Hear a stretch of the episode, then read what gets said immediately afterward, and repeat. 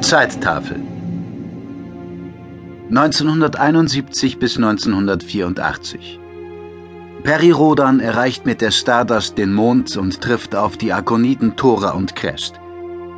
Mit Hilfe der arkonidischen Technik gelingen die Einigung der Menschheit und der Aufbruch in die Galaxis. Geistwesen S gewährt Rodan und seinen engsten Wegbegleitern die relative Unsterblichkeit. 2040 das solare Imperium entsteht und stellt einen galaktischen Wirtschafts- und Machtfaktor ersten Ranges dar. In den folgenden Jahrhunderten folgen Bedrohungen durch die Pospis sowie galaktische Großmächte wie Akonen und Blues. 2400 bis 2406 Entdeckung der Transmitterstraße nach Andromeda. Abwehr von Invasionsversuchen von dort und Befreiung der Völker vom Terrorregime der Meister der Insel. 2435 bis 2437.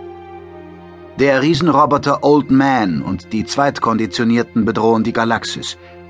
Nach Rodans Odyssee durch M87 gelingt der Sieg über die erste Schwingungsmacht. 2909. Während der Second Genesis-Krise kommen fast alle Mutanten ums Leben. 3430 bis 3438. Das solare Imperium droht in einem Bruderkrieg vernichtet zu werden.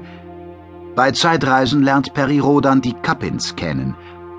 Expedition zur Galaxis Gruelfin, um eine Pedo-Invasion der Milchstraße zu verhindern. 3441 bis 3443 die Marco Polo kehrt in die Bildstraße zurück und findet die Intelligenzen der Galaxis verdummt vor. Der Schwarm dringt in die Galaxis ein.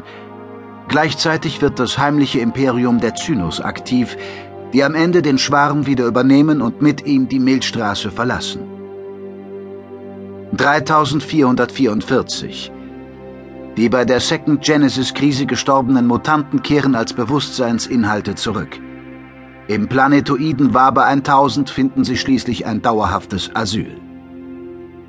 3456 Perirodan gelangt im Zuge eines gescheiterten Experiments in ein paralleles Universum und muss gegen sein negatives Spiegelbild kämpfen. Nach seiner Rückkehr bricht in der Galaxis die Path-Seuche aus. 3457 bis 3458 Perirodans Gehirn wird in die Galaxis Naupaum verschlagen. Auf der Suche nach der heimatlichen Galaxis gewinnt er neue Freunde. Schließlich gelingt ihm mit Hilfe der PTG-Anlagen auf dem Planeten Paintech die Rückkehr. 3458 bis 3460 die technisch überlegenen Laren treten auf den Plan und ernennen Peri Rodan gegen seinen Willen zum ersten Hetran der Milchstraße. Rodan organisiert den Widerstand, muss aber schließlich Erde und Mond durch einen Sonnentransmitter schicken, um sie in Sicherheit zu bringen. Doch sie rematerialisieren nicht am vorgesehenen Ort, sondern weit entfernt von der Milchstraße im Malstrom der Sterne. Den Terranern gelingt es nur unter großen Schwierigkeiten, sich in dieser fremden Region des Universums zu behaupten.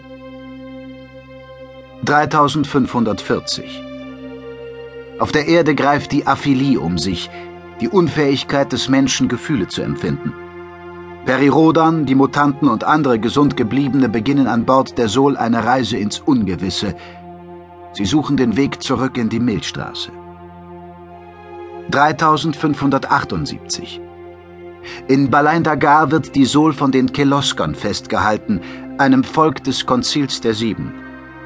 Der Untergang der Kleingalaxis kündigt sich an. 3580. Die Laren herrschen in der Milchstraße. Die freien Menschen haben sich in die Dunkelwolke Profgon-Faust zurückgezogen. Neue Hoffnung keimt auf, als der Verkünder des Sonnenboten die Freiheit verspricht. Auf der Erde im Malstrom zeichnet sich eine verhängnisvolle Entwicklung ab.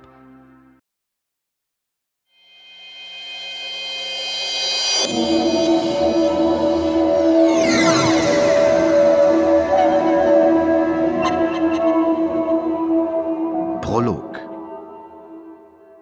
Im 36. Jahrhundert durchlebt die Menschheit die